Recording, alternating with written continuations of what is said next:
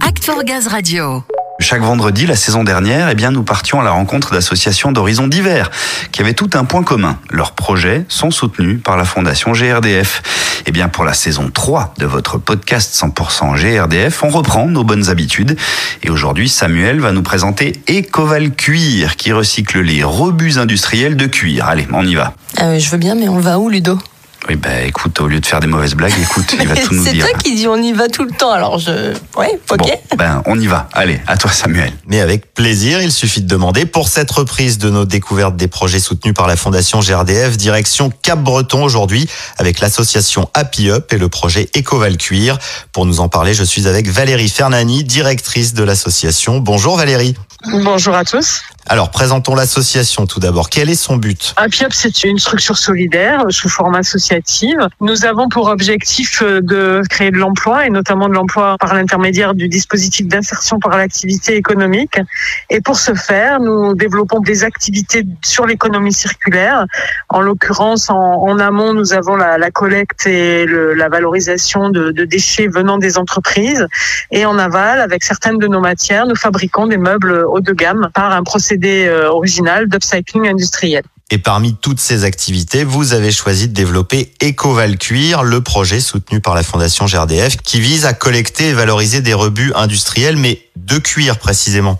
Oui, tout à fait. Donc c'est un projet de développement euh, plus ciblé sur une des matières que nous collectons déjà depuis 2016, donc pour lequel les entreprises nous ont sollicité pour trouver des solutions. Et quand on s'est rendu compte qu'il y avait des gisements très importants sur la région Nouvelle-Aquitaine, mais aussi en France, hein, et que les entreprises étaient demandeuses de solutions, nous avons proposé à nos partenaires euh, de construire tout doucement une filière de collecte, de tri, euh, en vue de la valorisation de ces rebuts par tous les moyens possibles. Le réemploi, le recyclage, euh, l'upcycling, tout ce qui peut exister, quitte à faire émerger des solutions qui n'existent pas encore. Et le moins qu'on puisse dire, c'est que vous y travaillez activement. La filière de récolte, elle a un rayonnement large. Elle concerne neuf départements de Nouvelle-Aquitaine et l'activité va s'étendre encore, même au-delà de la région à terme.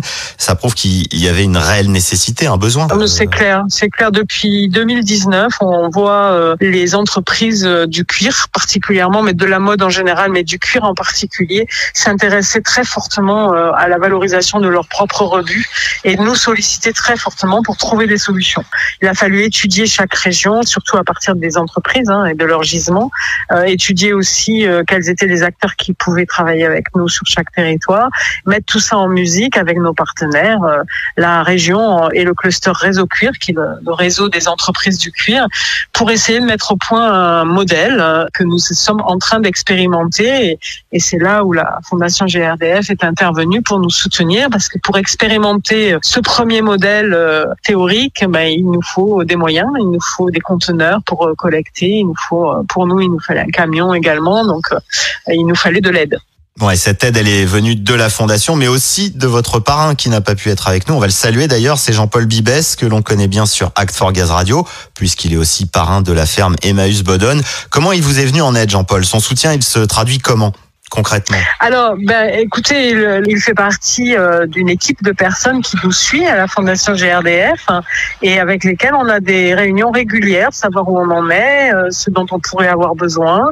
Donc, on a commencé à élaborer des pistes et à chaque réunion, on, y travaille un petit peu plus. Donc, il est possible qu'à terme, on ait des collaborations euh, un peu différentes, en nature peut-être, en intervention, qui viennent. Mais on, débute hein, avec la Fondation GRDF, donc on a encore du travail avec eux à faire tout au long du projet.